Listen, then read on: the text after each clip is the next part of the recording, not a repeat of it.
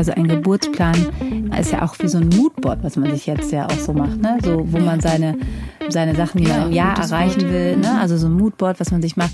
Das wünsche ich mir für das Jahr 21. Machen ja ganz viele oder das ist mein Plan und so. Und deshalb ist es immer gut, diese Ziele vor Augen zu haben.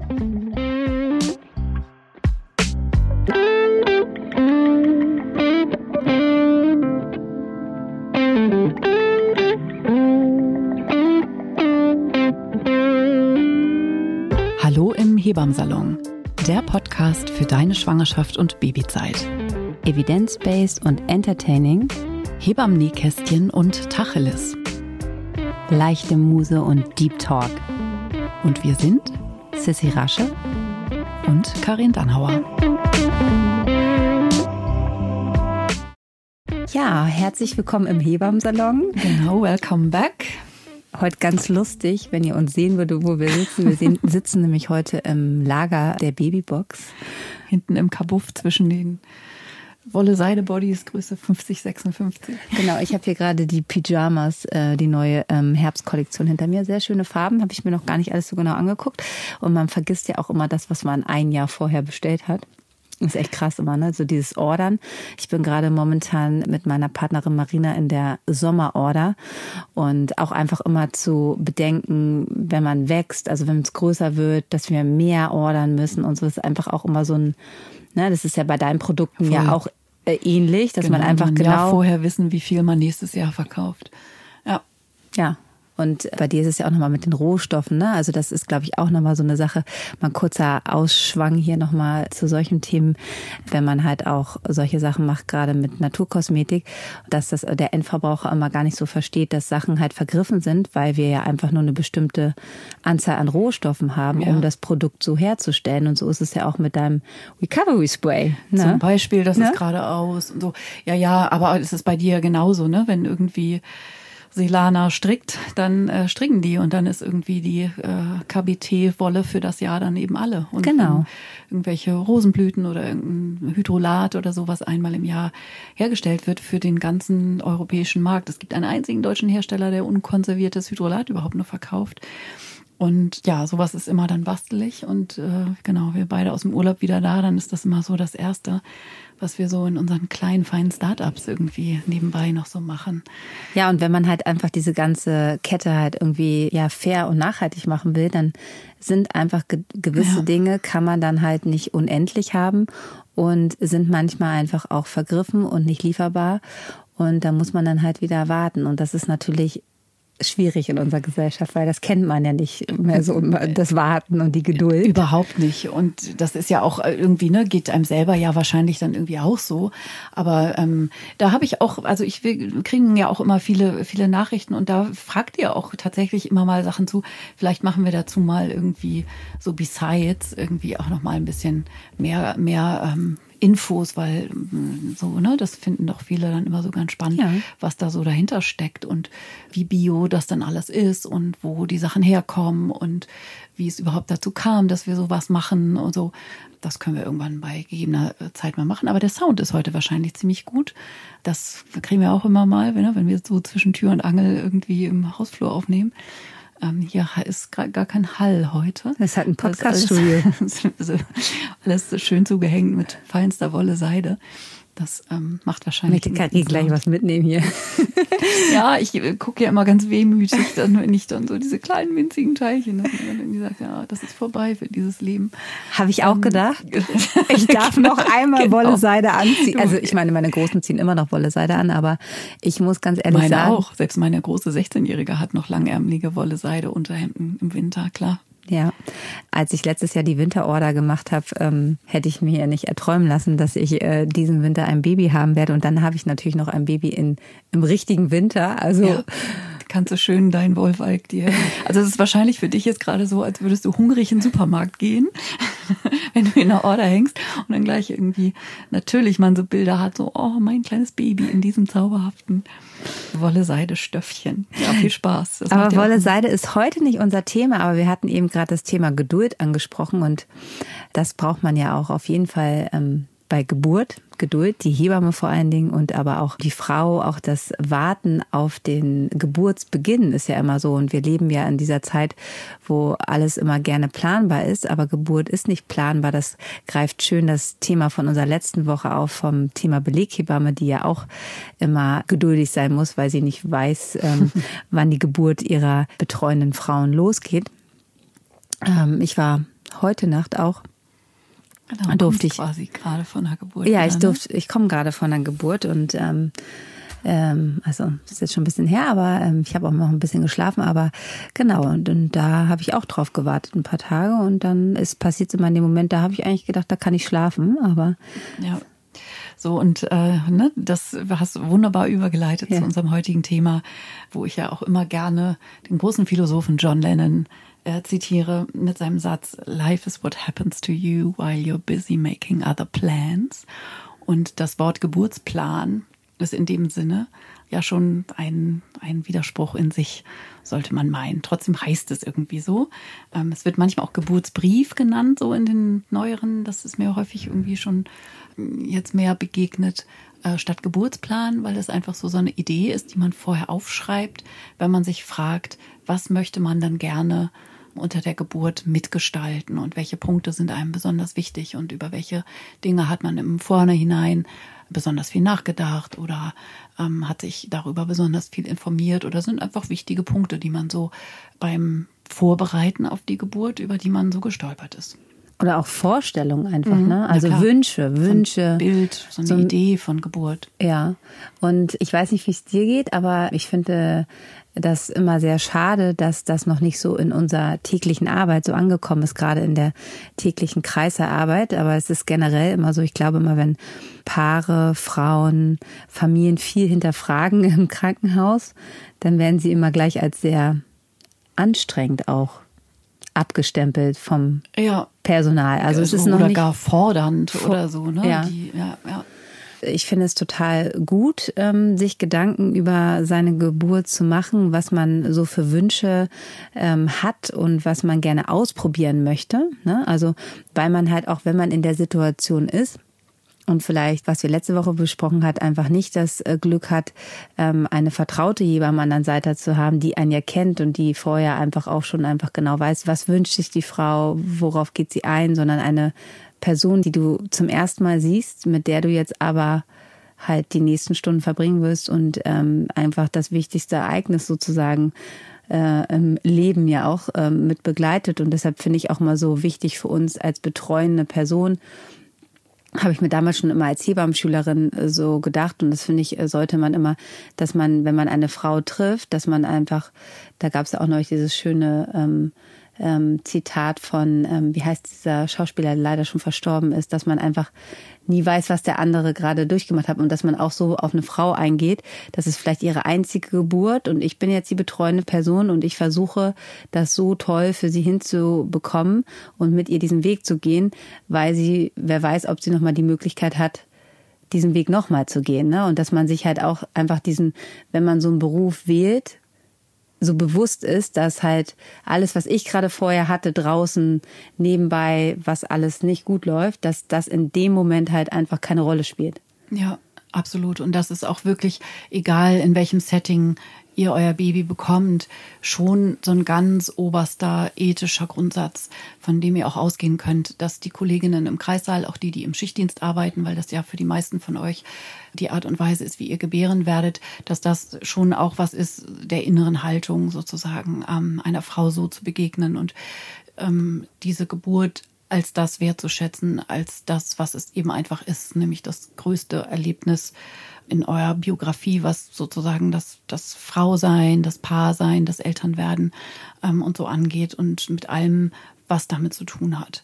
Und in der Geburtsvorbereitung ist das auch mein zentraler Ansatz. Also im Prinzip legt man ja im Geburtsvorbereitung mit so wie so einen kleinen Grundstein dessen, was vielleicht später auf einem Geburtsplan, den man wie auch immer, da kommen wir gleich zu, dann auch ähm, im Kopf oder auf dem Papier verfasst, nämlich erstmal zu wissen, wo überhaupt die Punkte sind, die ihr mitgestalten könnt.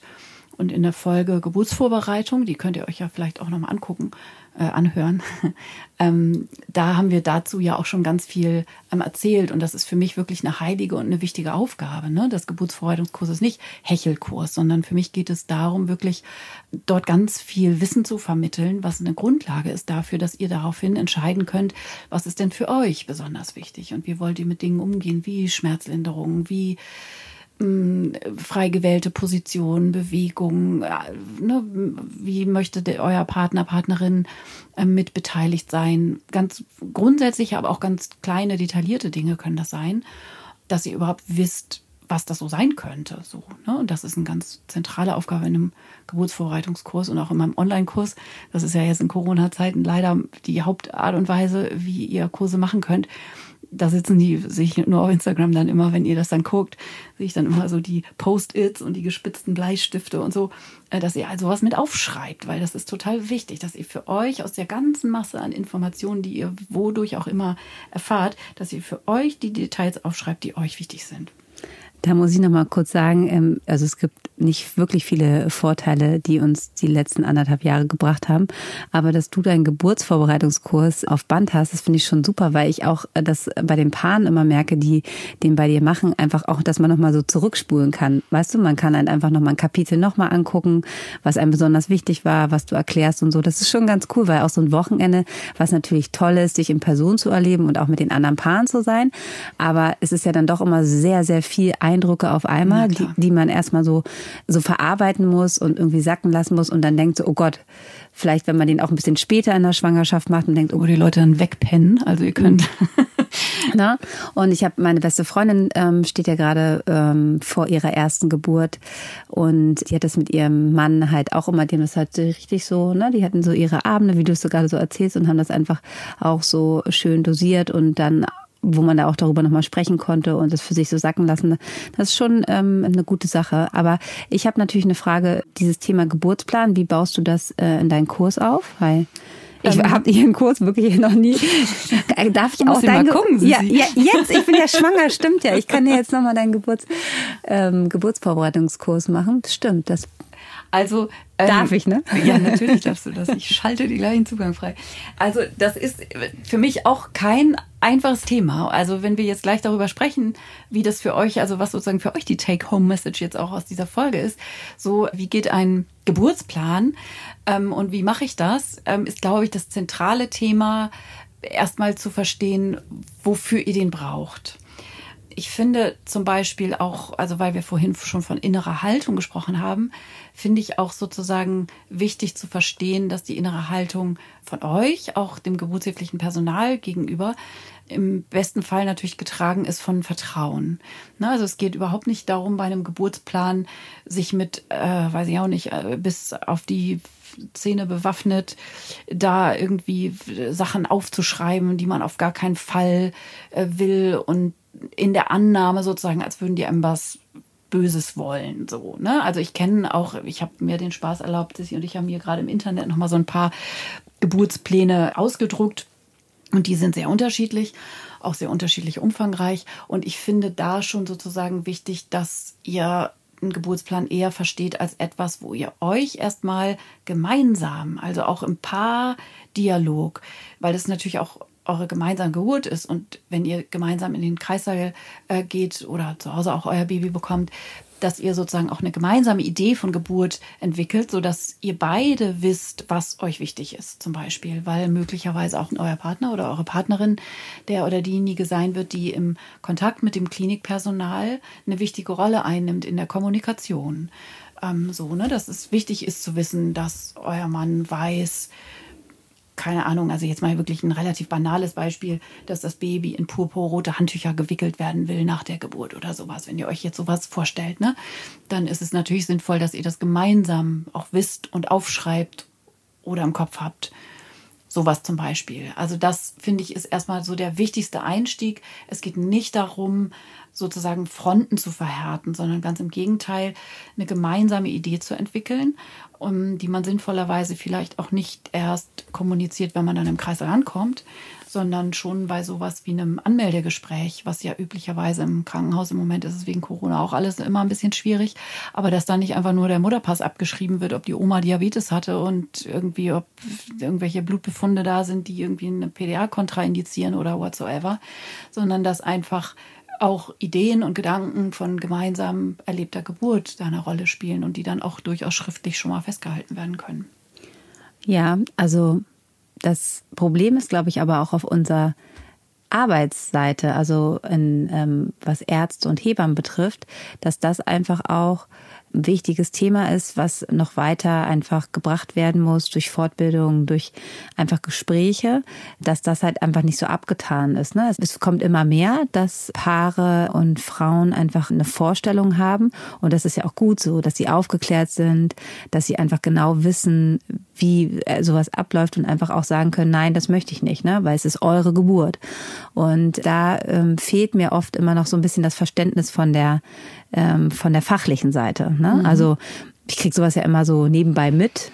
Ne? Genau, und also du hast ja auch den direkten Kontakt zur Klinik. Mhm. Ne? Also Sissi, stell dir vor, ne? da kommt eine Frau, hat sozusagen ihre vier Seiten PDF da ausgedruckt und ausgefüllt und dann kommt sie in den Kreissaal und überreicht der diensthabenden Kollegin als erstes diese Zettel und sagt, gucken Sie mal, ich habe hier so einen Geburtsplan geschrieben. Können Sie den mal angucken und den zu den Akten nehmen? Wie reagiert was glaubst du in erster Linie, so eine äh, diensthabende Kollegin, wenn wir jetzt mal so ein Szenario und so ausdenken? Ja, es kommt natürlich auch mal darauf an, ähm, wie lange diese Kollegin schon arbeitet. Ne? Also wir haben bei uns im Kreis auch ganz viele frisch examinierte Hebammen, die sind natürlich total Ne, die haben das ja auch in ihrer Ausbildung als Thema und so weiter.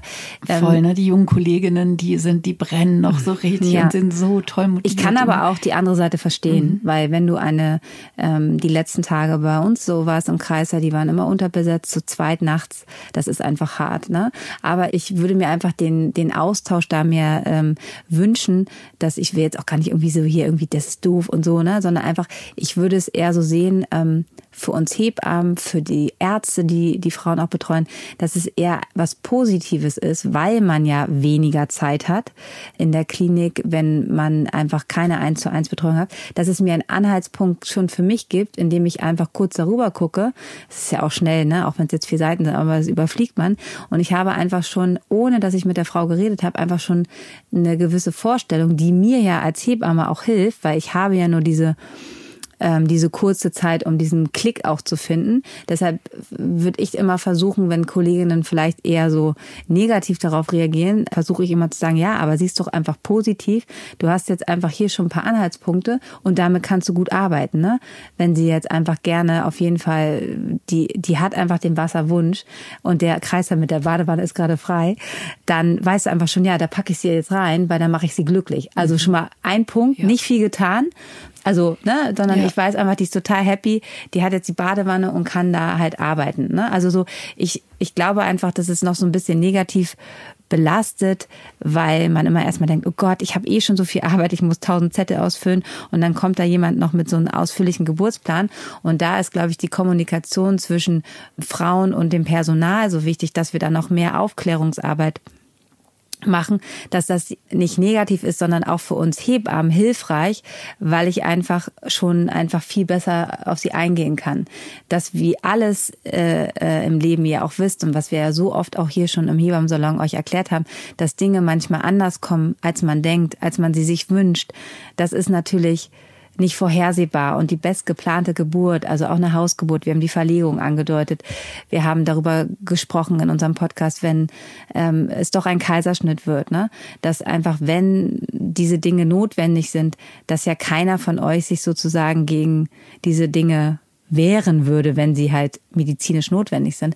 Aber ich finde es schon schön, einfach so diesen Plan zu haben, einfach zu wissen, das ist ihr wichtig und ohne dass ich jetzt mit ihr weil ich einfach auch keine Zeit habe, 45 Minuten noch mal ein Einzelgespräch habe, weiß ich einfach so, ah, okay, Wasser, sie möchte eher erstmal laufen, sie möchte erstmal keinen Zugang, sie ist jetzt nicht jemand, der auf ähm, Schmerzmittel, kann ja auch sein, dass du sagst, ich will auf jeden Fall eine PDA. Genau. Ne? Ist ja auch, ja. ist ja beide Sachen, ist ja nicht immer nur so dieses Wir wollen keine Medizin. Wir wollen keine Medizin, mhm. sondern vielleicht sagst du, ich will das auf jeden Fall.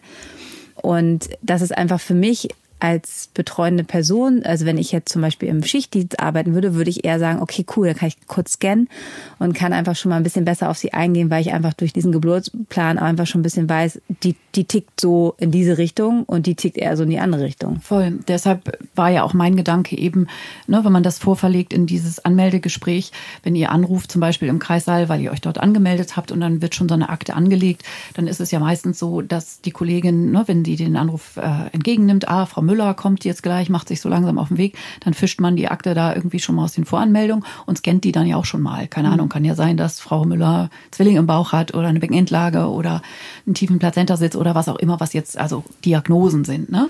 Aber wenn dann da steht, ne, wie du gerade gesagt hast, ah, möchte gerne im Wasser gebären oder hält sich, ist da zumindest sehr offen und könnte sich das schön vorstellen und der Kreislauf ist gerade frei, zack, genau ähm, sowas. Ich glaube, dass der größte Haken heutzutage ist, der sozusagen Fluch und Segen gleichzeitig ist. Ähm, ihr seid ja so unglaublich informiert und aufgeklärt schon vorher. Ne? Ihr habt alle auf Instagram bei Motherhood und in, bei den Hebammenkolleginnen über die oder bei uns im Podcast. Im Hallo. ähm, die, die neuen Leitlinien gelesen zum Beispiel. Ne? Die sind ja auch, es gibt eine Kurzversion und eine Langversion und die sind ja auch so formuliert, absichtlich, dass man sie als halbwegs informierter Laie auch gut lesen kann, ohne dass man irgendwie bei jedem dritten Wort was nachschlagen muss. Ähm, und es suggeriert so ein bisschen, dass ihr quasi dass man so wie Augenhöhe herstellt auf so einem fachlichen Niveau. Und dieses fachliche Augenhöhe gibt's natürlich nicht. Also sprich, wenn ihr dort gelesen habt, zum Beispiel, ein venöser Zugang ist nicht immer erforderlich oder eine Geburtseinleitung braucht eine harte Indikation oder irgendwie sowas, dann ist es ja dennoch so, dass wenn in dieser Situation ein, ein venöser Zugang aber sinnvollerweise vielleicht gebraucht wird, zum Beispiel also da, so, da will ich jetzt gar nicht vertieft einsteigen, weil es dann irgendwie vielleicht schon wieder verwirrt. Aber diese Dinge, die kann ja nur die diensthabende Hebamme beurteilen. Und dann wird es manchmal aus meiner Erfahrung so ein bisschen schwierig, sozusagen, inwieweit ihr euch einmischen, nenne ich das jetzt mal, könnt oder sollt und inwieweit auch eure Partner, Partnerinnen sozusagen sowieso so eine Oberaufsicht führen sollen, ob die das da auch alles richtig machen. Das meinte ich vorhin mit diesem mit dieser Vertrauensebene, die einfach irgendwie so sicher ist. Ich habe das in einem ganz anderen Kontext, also die Anästhesisten und Intensivmediziner jetzt im Kontext Corona, äh, die tun mir auch leid. Da kommen die Leute dann irgendwie ne, auf die Intensivstation und die Angehörigen sagen, oh, ich habe aber im Internet gelesen, so früh intubieren ist gar nicht gut und so. Also das ist jetzt ein krasses Beispiel, aber ne, also ihr sollt und könnt nicht entscheiden, ob dieser Kaiserschnitt zu diesem Zeitpunkt jetzt notwendig und sinnvoll ist oder ob ihr zu den, weiß ich nicht, paar Prozent gehören, wo man sagen würde, na naja, ne, die Kaiserschnittquote in Deutschland ist einfach schon sehr hoch. Und ähm, vielleicht wäre das einer gewesen, wo man noch hätte warten können. Das könnt ihr tatsächlich nicht entscheiden.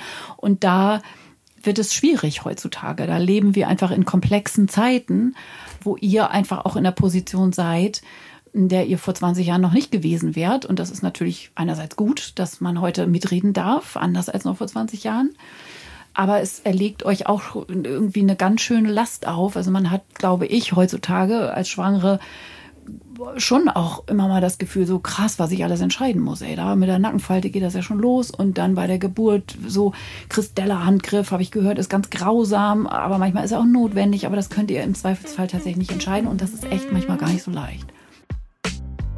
Und jetzt unterbrechen wir unseren Hebammsalon kurz für ein bisschen Werbung. Wir haben heute wieder Veleda als unseren Partner im Hebammsalon und wir haben ja auch schon viel darüber erzählt, dass Schwangere sich massieren sollen und das Gleiche geht natürlich auch für eure Babys. Die lieben natürlich auch Massage. Ja, unbedingt. Babymassage ähm, ist ähm, ja quasi von Anfang an auch vollkommen indikationsfrei, einfach nur weil es schön ist. Immer eine total gute Idee und in den ersten Tagen und Wochen genießen die das meistens noch nicht so doll. Da ist es dann oft einfach too much. Dann sind die dann gerne auch schnell wieder angezogen, aber sobald sobald die ein bisschen größer werden, finden das eigentlich alle Babys super, massiert zu werden. Und ihr könnt natürlich auch ähm, einfach nur einzelne Körperteile eures Babys massieren. Also gerade wenn ihr mal auch nicht so viel Zeit habt, aber trotzdem den Fokus schön beim Wickeln aufs Baby, dann kann man einfach nur mal schön die Füße massieren. Und dazu eignet sich natürlich ganz toll auch das Calendula Pflegeöl von Veleda, was parfümfrei ist natürliche Inhaltsstoffe hat und damit könnt ihr eure Babys von Anfang an, bis sie zehn Jahre alt sind oder noch größer pflegen Genau. und massieren. Und auch da alles wieder, ne? Zertifizierte Naturkosmetik, handgepflückte Bio-Calendula, also Ringelblume. Und Veleda hat auch ein ganz tolles Video auf ähm, der Seite und wir haben euch das verlinkt in den Show Notes, weil ja jetzt im Moment in der Corona-Zeit auch nichts stattfindet, so an Babymassagekursen, wo einem vielleicht nochmal jemand auch ein paar Handgriffe zeigt, wobei es natürlich nicht darum geht, aber wenn ihr noch mal ein bisschen Inspiration gut gebrauchen könnt, findet ihr einen Link zu dem Veleda Baby Massage Video in den Show Notes. Und weiter geht's mit dem Hebammensalon. Wichtig ist einfach die, die Kommunikation und so dieses, äh, dass, dass das einfach fair bleibt, ne? Und dass man dann schon ins Vertrauen übergibt, weil man ist medizinischer Laie. Und das hast du gerade so schön erklärt, ne? Letztendlich wollen die Personen, die euch dann betreuen, ja auch nur das Beste und wollen ein gutes Outcome. Und wenn man dann halt alles hinterfragt und gar kein Vertrauen hat, ist das natürlich für eine betreuende Hebamme oder auch einen betreuenden Arzt halt total schwierig. Und ich kenne das aus meiner Arbeitssicht auch. Ne? Also ich hatte zum Beispiel heute Nacht eine, eine Wassergeburt und da weiß ich auch, dass da ganz viele Ärzte immer genervt sind, weil ich bin immer die Hebamme, die alle ins, also ich bin immer gleich als erstes, also ich sage immer, dass ich diesen Kreiser haben möchte, weil ich einfach das toll finde, selbst wenn die Frau gar nicht so die, die, die, die Wasserratte ist und jetzt irgendwie, weil eigentlich gebären oft die Frauen, die Wasser gar nicht so für sich als Vorstellung hatten, gut im Wasser, aber die Option einfach zu haben. Also ich sage immer so, zum Beispiel, da habe ich der Pflegedienstleitung gesagt, warum kann nicht jeder Kreiser eine Wanne haben, einfach diese Möglichkeit zu haben, dass ich halt einfach nicht Na klar, Ja, einer, also- einer von sechs und wenn er belegt ist, Pech gehabt. So ja, das einfach ist so blöd. doof. Also da Ja. würde ich heulen. Also. Und ähm, ja, genau. Und dann war halt der diensthabende Arzt und ich wusste, dass der, ich, der ist super nett. Er hat auch alles mitgemacht. Ich meine, letztendlich habe ich das Kind eigentlich auch alleine gekriegt und er kam dazu, aber dann war die Plazenta gleich nicht so schnell, wie er sich das vorgestellt. Und ich habe gesagt, ja, aber ich möchte gerne noch im Wasser bleiben. Da habe ich zu ihm gesagt, ich habe mal eine drei Plazenten auch im Wasser gekriegt. War alles gut. Also so, weißt du, das, da habe ich auch gemerkt, na, das war jetzt so meine Vorstellung, aber seine überhaupt nicht. Und dann narbe ich ja auch immer selten ab. Also meistens erst, wenn die Plazenta da ist und dann ist es mit dem pH. Also es ist auch so, ne, das ist auch bei so zwischen Arzt und Hebamme, wenn, weil ich eine ganz bestimmte Vorstellung habe und natürlich den der, der meiner betreuenden Frau alles so machen möchte, wie sie das ist. Aber ich habe auch meinen Stempel. Ne? Also ich weiß auch einfach ganz genau. Ich glaube, damit mu- muss man auch irgendwo leben. Also es ist für mich jetzt auch nicht schlimm, weil die sind nett zu mir, aber auch da muss ich auch eine, eine gute Kommunikation ähm, wählen, um halt diese ganzen Sachen, die ich mir auch so als betreuende Hebamme vorstelle, ähm, da dass er aber auch nicht in seiner Kompetenz eingeschränkt ist. Ja, ne? voll. Also es ist halt immer so eine kleine Gratwanderung. Ja, voll. Und es ist auch einfach wirklich, also dieses systemische unterbesetzt sein in den Kliniken. Ey, was könnte das alles geil sein, wenn man eine 1 zu 1 Betreuung hätte? Wir können es immer nur tausendmal irgendwie wiederholen und so. Aber es ist auch einfach, also ich habe ja vor zwei Jahren unfreiwillig mit einem Fahrradunfall, von dem ich irgendwie schon 80.000 Mal hier erzählt habe, die Erfahrung gemacht, mal auf der anderen Seite zu sein, war ja tatsächlich meine erste Krankenhauserfahrung als Patientin. Ich war ja noch nie im Krankenhaus. Und das war schon krass. Also, weil natürlich hatte ich auch alle Leitlinien von allen Sprunggelenksfrakturen äh, eine halbe Stunde, nachdem ich da eingeliefert wurde, äh, gelesen und hatte dann Ideen und was ich wollte und was ich nicht wollte und welche OP-Verfahren und so. Und äh, ich war, äh, also natürlich wurde ich, also ich will nicht sagen ausgelacht, aber das ist schon auch eine Erfahrung, wie wie mm, ja wie lost man letztlich ist, wenn man auf keinen wohlwollenden Gegenüber trifft. Ja. Das ist schon so. Und da hat man überhaupt keine Karten. Dann sagen die ja ja und drehen sich um. So ist das. Und Ja. so ist es im Kreissaal eben auch phasenweise. So ehrlich sind wir hier an der Stelle natürlich auch. Ne? Aber das wissen wir ja auch und deshalb machen wir das seit einem halben Jahr, Ja. dass wir einfach diese Aufklärung hier machen und dann ihr ähm, dann wahrscheinlich sagt, Karin hat gesagt, im Kreis da freuen die sich auch. Ähm, wir haben hier eine Hörerin-Mail, die ich gerne mal kurz vorlesen will, weil die genau zu diesem Thema passt, die wir bekommen haben. Ähm, ich lese sie natürlich anonym vor, aber einfach nochmal auch zu sehen und darüber werden wir beide jetzt gleich weitersprechen. Also ich lese mal vor. Liebe Sissi, liebe Karin, nach der Entbindung meines Sohnes hat mich das medizinische Personal im Anschluss an die Geburt bezüglich meines Geburtsplans eher ausgeschimpft, weil man sich ja, wenn man Kinder bekommen würde, sowieso von jeglichen Plänen verabschieden könne. Ich bin damals morgens am ET plus 11 in die Klinik gegangen und war in dem Glauben, dass wir die Geburt mal ein bisschen anstupsen und es eventuell noch dauert. Abends um 10 vor 8 ist dann mein Sohn per Notkaiserschnitt, ich gehöre offenbar tatsächlich zu den echten 1% in Vollnarkose geholt worden. Es hat mich gleichermaßen traurig gemacht, wie toll ihr eure Frauen betreut und mit ihnen kommuniziert und in solchen Situationen. Im Geburtsplan von damals habe ich dann auch noch einmal gelesen, was ich mir alles anders vorgestellt habe. Eine Erfahrung, die man erst einmal verarbeiten muss. Wie ihr richtig gesagt habt, die für mich traumatisch war und bei der ich auch Angst habe, dass sie wiederholt, dass sie sich wiederholt. Zwei Kinder zur Welt zu bringen und bei beiden absolut nichts mitzubekommen, ist die Horrorvorstellung schlechthin für mich. So, das ist natürlich jetzt hier harter Tobak. Harter Tobak, aber na, wir können ja nicht immer nur von den ähm, lauschi flauschi Wassergeburten erzählen, ne? sondern es gibt natürlich solche Situationen und das ist natürlich schwierig, gerade wenn so eine Geburt so stattgefunden hat. Ne? Also das ist natürlich auch mit dem Einleiten ET plus 11 ist eh immer ein schwieriges Thema, weil da muss man sehr, sehr stark sein. Also das kenne ich aus Erfahrung, wenn ich mit Familien in die Klinik gehe und sage, okay, sind, ihr müsst euch einfach davor, da müsst euch, ne, die klären euch richtig auf. Und dazu gehören auch Aufklärungssachen, die man nicht hören möchte, ne? Nämlich, dass euer Baby sterben kann, wenn wir jetzt nicht einleiten. Ne? Krankenhäuser, Geburtskliniken müssen sich immer zu 150 Prozent absichern. Deshalb ist ihnen natürlich eine Frau mit Entbindungstermin plus 11 einfach immer schon so ein rotes Zeichen. Und man geht natürlich heutzutage immer auf hundertprozentige Sicherheit lieber und macht dann, macht dann was, als wenn man nichts macht und dann wird man verklagt. Das ist ja wirklich auch ein großes Thema. Aber was natürlich furchtbar ist, und das tut uns natürlich total leid, diese Zeilen hier zu lesen, wenn so etwas passiert, dann muss einfach danach ein Gespräch geführt werden. Ja, also ich lese daraus einfach natürlich, in, jeder Notkaiserschnitt ist eine traumatische Erfahrung. Ja. Ne? Das ist einfach total klar. Und auch wenn alles gut gegangen ist, ist es eine traumatische Erfahrung, weil einem das wirklich noch Jahre oder gar Jahrzehnte in den Knochen steckt und es verschiedene Dinge braucht, um diese Wunden heilen zu lassen, ne? auch die emotionalen.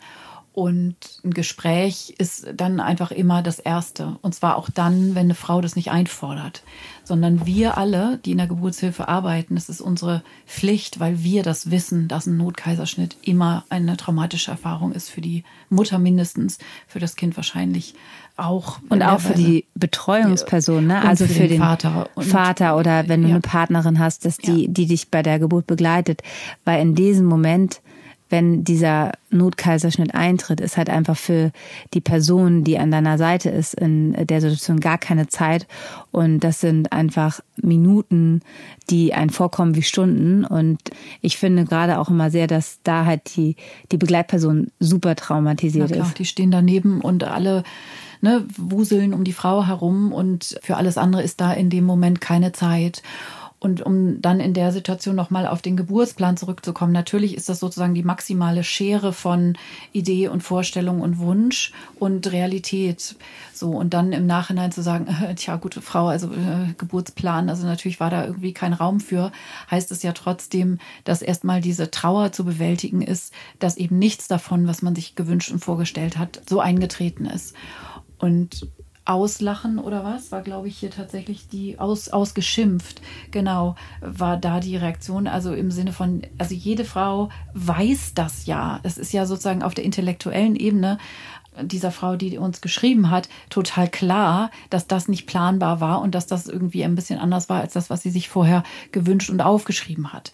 So, aber das dann auch nochmal unterzubringen als, tja, so ist das Leben eben manchmal, ähm, das ist einfach unempathisch und roh und hat einfach ne, für uns beide da natürlich überhaupt nichts zu suchen. Und ja, gleichzeitig wissen wir, dass ihr eben auch solche Erfahrungen macht und auch das lässt uns immer so ein bisschen sprachlos zurück.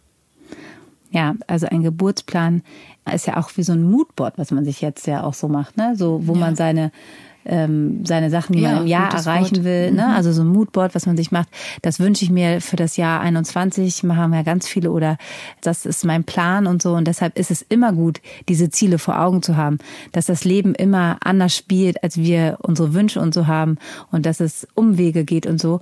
Aber trotzdem ist es total wichtig, dass ihr vor eurer Geburt und nicht einfach so ähm, da reingeht und sagt, ja, ich ich lasse es mal alles auf mich zukommen, sondern dass ihr euch informiert, dass ein Geburtsvorbereitungskurs eine äh, gut investierte Zeit für euch ist und dass ihr auch für eure Geburt, und das muss ja nicht immer lang sein, ne? also es muss ja nicht jeder einen vier Seiten Geburtsplan haben.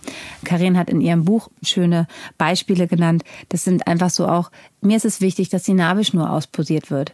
Es kann ja auch, ich möchte wirklich erst einen venösen Zugang, also ähm, in eurer Hand oder in euren Handrücken, äh, euren Arm bekommen, wenn es wirklich auch erst Medikamente gibt. Ne? Wenn jetzt aber jemand irgendwelche Grunderkrankungen hat, wo man einfach weiß, sie hat eine Gerinnungsstörung, wo es einfach zu Blutung kommen kann, dann ist es natürlich besser, den vorher zu legen, weil man ihn in so einer Notsituation dann nicht haben will. Aber wenn ihr eine unauffällige Anamnese habt und nichts Großartiges ist, dann muss man natürlich nicht einen venösen Zugang haben. Ne? Also diese Dinge, das können ja auch die kleinen sein. Ihr müsst ja nicht jetzt sagen, ich will jetzt eine Schaukel da aufbauen oder so. Jetzt so. Aber so einfach so gewisse Punkte und das kann man beim Anmeldegespräch einfach hinterlegen oder ihr wünscht halt, dass es, wenn es irgendwie möglich ist und ihr wisst natürlich, dass ähm, nur so und so viel Wassergeburten äh, gehen, aber dass, wenn es möglich ist, dass ihr euch freuen würdet, wenn wir den, den Kreiser bekommen, weil du das gerne ausprobieren möchtest. Das sind die kleinen Dinge. Und wenn man das halt einfach in einer guten Kommunikation äh, hinbekommt und auch ähm, beim, bei der Anmeldung schon bespricht, ist es einfach super. Und ich glaube, es gibt auch eurem ähm, Partner oder Partnerin einfach eine Hilfe, weil man kann ja nicht so viel tun unter Geburt, ne? Aber gerade auch der Partner oder Partnerin einfach, dass der so einen gewissen Plan hat, einfach, wie kann ich helfen und ich bin das Sprachrohr und ich kann einfach nochmal so, das ist ja auch schon einfach ja. toll für die Betreuungsperson. Ja. ja, und ich finde auch so Sachen für das Setting so wichtig, ne? Also zum Beispiel, wenn ihr von euch wisst, ich bin eher der introvertierte Typ und möchte sozusagen gar nicht viel reden bei so einer Geburt. Oder ich möchte in Ruhe gelassen werden oder ich möchte angefasst werden, nicht angefasst werden. Oder ich habe mich mit Hypnobirthing vorbereitet und bringe deshalb meine Kopfhörer mit und möchte da so in meiner inneren Welt und in meiner Bubble so ein bisschen bleiben. Folgende Dinge stören mich oder so. Oder ich habe große Angst so. Ähm, auch Ängste müssen überhaupt nicht rational sein. Also ihr müsst nicht Angst haben vor etwas Konkretem. Dann natürlich gehört auch sowas dort mit hinein, wenn ihr sagt, ich habe Angst vor einer PDA oder ich habe Angst vor den Schmerzen oder ich habe Angst, meinem Kind könnte was passieren oder irgendwie sowas. Also je mehr eine Hebamme auch weiß über euch, wie ihr euch sozusagen so diese atmosphärischen Dinge vorstellt und wie ihr sozusagen der Kollegin auch helfen könnt, gut auf euch zuzugehen. Und so, da braucht einfach auch jede Frau was anderes. Das finde ich sind auch schon ganz wichtige Punkte, die man jetzt vielleicht gar nicht so hochrangig da so ansiedelt. Was weiß ich, Nabelschnur, ne? Sowas hat sie ja schon gesagt, so eher so konkrete medizinische Sachen. Aber ich finde auch so diese atmosphärischen und eher subtilen Sachen total wichtig. Ja, und dadurch, dass der Alltag immer noch nicht so ist im Kreiser, wie wir ihn uns wünschen, ja. ne? also die Wunschvorstellung einer jeden Hebamme und auch einer jeden Frau, ist es halt einfach total toll, diese Punkte zu haben, weil man einfach ganz schnell ohne lange intensive Gespräche schon vorher einfach sehen kann, ah, okay, das ist, das ist, das ist dem Paar ist Punkt, der, ja. äh, wichtig und das kann ich einfach ganz einfach umsetzen. Ja, von ja. daher sind wir beide, wenn ich für dich mitsprechen darf, auf jeden Fall pro Geburtsplan und auch generell dafür, dass Frauen äh, sich darüber Gedanken machen sollten, was sie sich wünschen, wie es dann letztendlich kommt ist halt, wie, wie das Leben halt so spielt, manchmal anders, als wir uns das wünschen. Aber trotzdem ist es einfach, sind auch bei diesen Situationen einfach, wenn man weiß, dass ähm, die subtilen Dinge, die du gerade angesprochen hast, auch können in diesen, auch wenn es ganz anders kommt, total wichtig sein. Und deshalb ist es einfach, solltet ihr vielleicht, wenn ihr gerade kurz vor der Geburt steht, einfach und da noch gar nicht drüber nachgedacht habt, nochmal in euch gehen und gucken, ob ihr da nicht einfach ein paar Dinge aufschreibt und das mit eurem Partner oder Partnerin bespricht und die euch dann vielleicht vielleicht einfach an das betreuende Personal einfach helfen werden, dass sie einfach ein bisschen wissen, besser über euch äh, einfacher Bescheid wissen und einfach auch besser auf euch eingehen können. Genau, und ich glaube, ich habe in irgendeinem uralten Blogartikel jetzt ich schon wieder, den ihr dann irgendwie sucht und nicht findet. Wir verlinken den euch ja auch nochmal, auch einen Geburtsplan ähm, auf meinem Blog, wo nochmal so ein paar Ideen dazu stehen. Den könnt ihr euch äh, dann natürlich auch nochmal angucken und ergänzen, vor allen Dingen um die Dinge, die euch wichtig sind, weil darum geht es ja immer. Ne? Also guckt das, was euch wirklich am Herzen liegt und was für euch für eine Geburtsgestaltung wichtig ist, dass ihr das damit aufnehmt. So, ich glaube eigentlich, das haben wir gut umrissen, so. Also die Dinge, die wir drin haben wollten, dass ihr einfach eine Vorstellung habt und ihr ähm, da wirklich gucken könnt, was zu euch passt, was ihr aufschreibt. Und also genau solche Mails, wie wir heute hier mal gezeigt haben, werden wir auch mehr mit einbinden, weil einfach auch gerade wie ihr es erlebt und dann können wir darüber diskutieren. Das ist natürlich toll.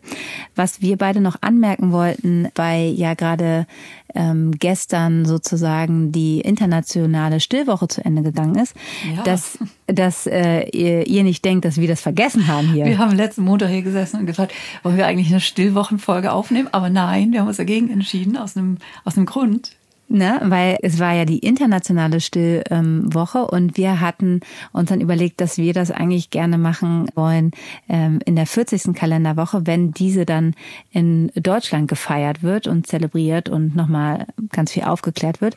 Also wir haben das nicht vergessen und auf dem Schirm, sondern ihr werdet dann in der 40. Kalenderwoche, ähm, im Oktober ist das, werden wir über die ähm, deutsche Stillwoche berichten und uns da dann noch ein paar Sachen einfallen lassen, wie wir das hier ähm, aufgreifen werden.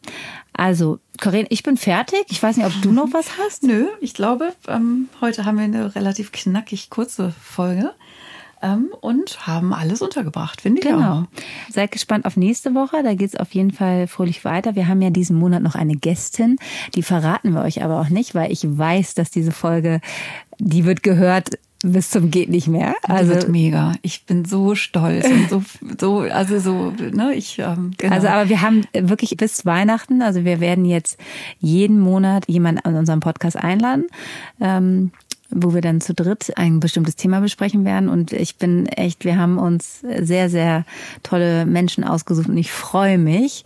Und ihr könnt euch auf jeden Fall auf den August freuen und wir verraten noch nichts, aber ich weiß, es wird eine Best-of-Folge. Mit Sicherheit. Ja, genau. Und jetzt wünschen wir euch einen guten Start in die neue Woche. Passt auf euch auf.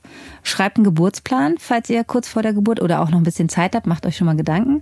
Und wir freuen uns, euch nächste Woche begrüßen zu dürfen im Hebammsalon. Genau, mit Sissi und Karin. Tschüss. Tschüss. Das war der Hebammsalon mit Sissi und Karin.